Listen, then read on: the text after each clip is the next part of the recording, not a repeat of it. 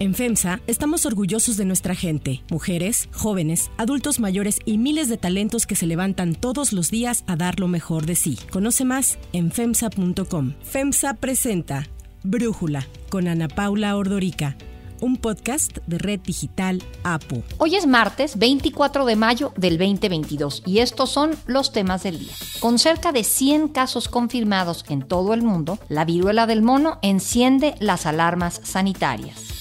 Biden se aparta de la ambigüedad estratégica y sacude la relación con Pekín al asegurar que Estados Unidos defendería militarmente a Taiwán de ser invadida por China. Pero antes vamos con el tema de profundidad es con una estrategia distinta, ya no el enfrentar la violencia con la violencia. ¿Sí se puede lograr esto?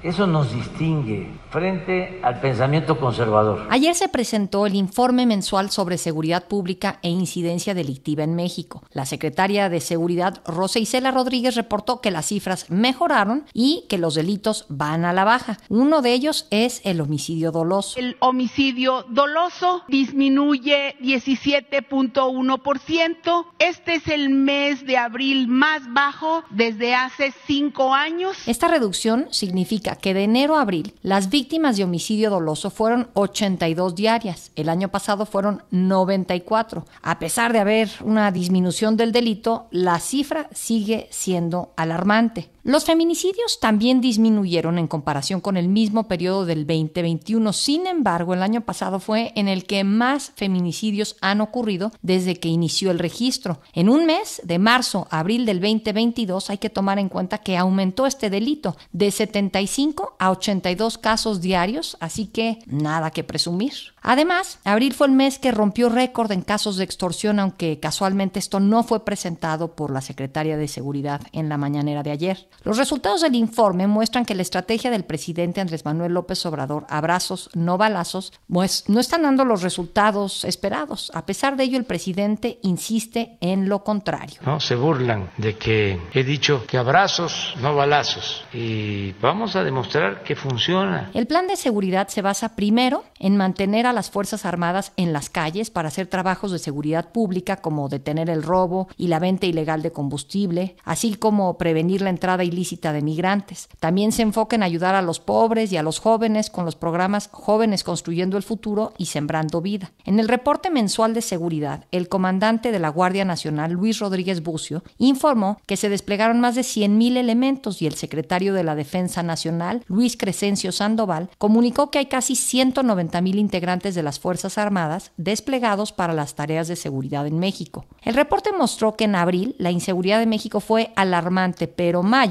se está viendo incluso peor, al grado que este mes puede ser uno de los más violentos del sexenio de López Obrador. Solo el primer día de mayo hubo 112 asesinatos en México. Mataron a tres periodistas, hay enfrentamientos, balaceras, feminicidios y desplazados internos. Ante esto, la respuesta del presidente fue de escándalo. Cuidamos a los elementos de las Fuerzas Armadas, de la defensa, de la Guardia Nacional, pero también cuidamos a los integrantes de las bandas son seres humanos. Esta es una política distinta. El número de homicidios dolosos del sexenio de López Obrador supera el de Enrique Peña Nieto con más de 156 mil y el de Felipe Calderón con 120 mil asesinatos. Con estos resultados, el presidente continúa presumiendo su estrategia de seguridad. Cuando dije abrazos, no balazos, se rieron.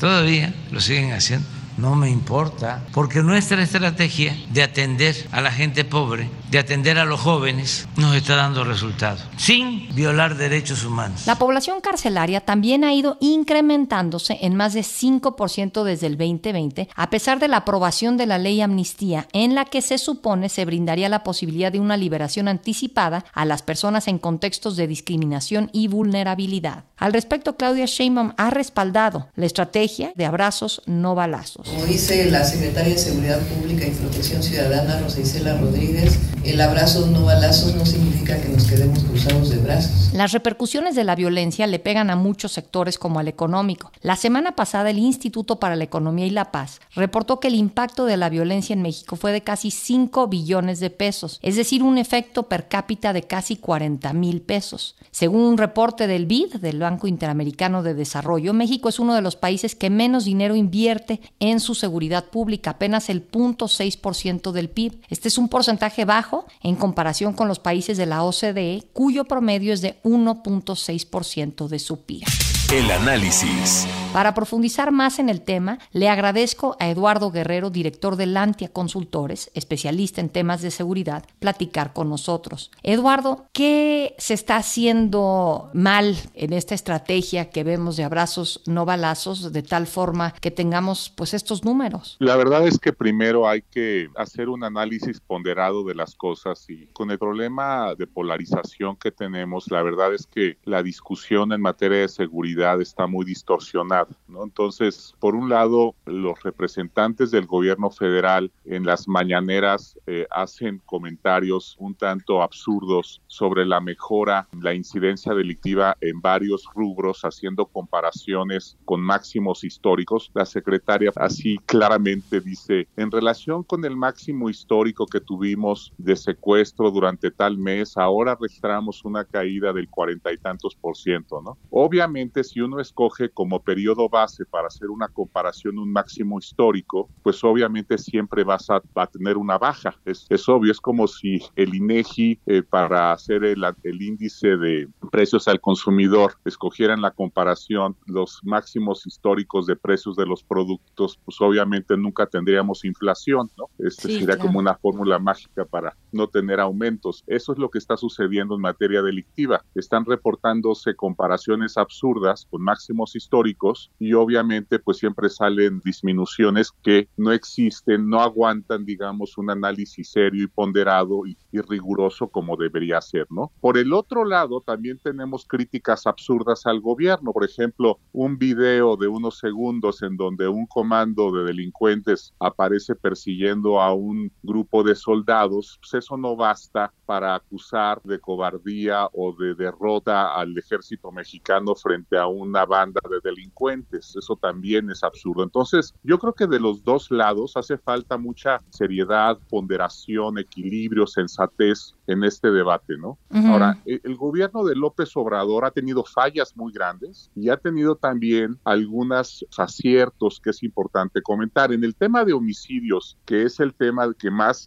le interesa al país, pues ha habido claramente un fracaso porque el homicidio, a pesar de que no registra los aumentos que registró el sexenio pasado, pues está estancado con variaciones muy ligeras a la baja del 2 o el 3% anual, que fue lo que sucedió desde el año antepasado. Ha registrado bajas, pero muy menores, ¿no? Ahora, menciona el, gobierno que hay eh, una baja en el secuestro, eso es cierto, hay una baja en el secuestro menor de la que apunta el gobierno, pero sí hay una baja moderada en secuestro, pero como bien apuntas tú, Ana Paula, hay un problema eh, tremendo ahorita en extorsión. Si comparáramos los datos del año pasado con los datos de este año, tenemos un aumento del 27%. Si comparamos enero de 2021 con enero de 2022, un aumento del 27% en denuncias de extorsión, que por lo demás sabemos que 97% de la población no denuncia la extorsión, entonces también ahí tendríamos que ir a otros tipos de indicadores, ¿no? Pero en fin, eh, basándonos en estas cifras que tiene el gobierno, como te decía, hay mejoras, mencionaba yo, por ejemplo, en secuestro, eh, una moderada baja en el homicidio, en robo de vehículo hubo una baja muy pronunciada en los últimos, yo diría que desde los primeros dos años y medio hubo una caída muy notoria en robo total y robo de vehículo, pero esa disminución ya prácticamente desapareció y hay un pequeño aumento de tanto en robo total como en robo de vehículo, ¿no? En feminicidios la tendencia de aumento es muy clara, aunque hay variaciones mensuales, hay un aumento año con año en los feminicidios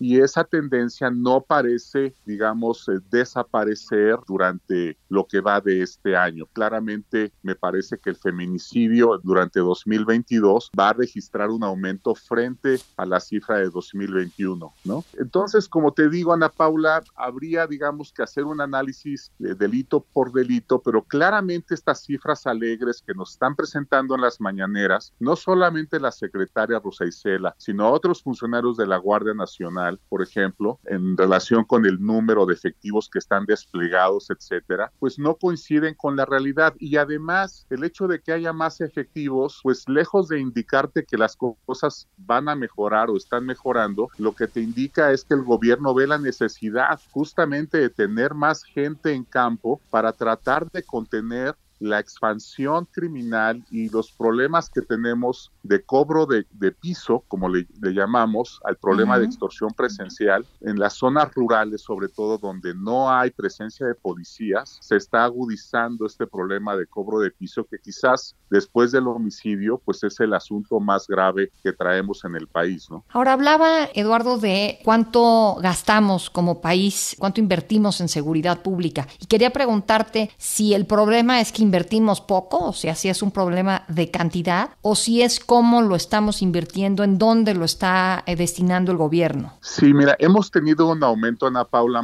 espectacular en policías durante los últimos 15 años. Ha habido un aumento muy importante para producir más policías, pero hemos invertido muy poco en procuración de justicia, es decir, en la investigación de los delitos, en cómo documentamos un delito para poder eh, asegurarnos de que el culpable pueda ser sancionado y estar en la cárcel. Por eso es que como tenemos muchos policías y hemos invertido en tantos policías, tenemos capacidad de arresto, pero no hemos invertido en procuración de justicia y en investigación criminal, pues esos arrestados, el más del 90%, sale libre unas pocas semanas después del arresto porque no tenemos capacidad de investigación para poder armar estas carpetas de investigación, armar bien el expediente y demostrarle a los jueces que esa persona cometió el delito. Entonces salen libres, todo el mundo sale libre, ¿no? Casi todo el mundo sale libre. Entonces también esa es una falla estructural de cómo hemos venido gastando este dineral en materia de seguridad. No estamos atendiendo al problema de procuración de justicia y también lo que se ha invertido en el poder judicial, pues es muy moderado, aunque ha habido un aumento, es muy moderado frente a lo que necesitaríamos para tener mayores juzgados, mejores jueces y pues pues, poder también blindar, digamos, al sistema judicial frente a las amenazas e intimidaciones del crimen organizado.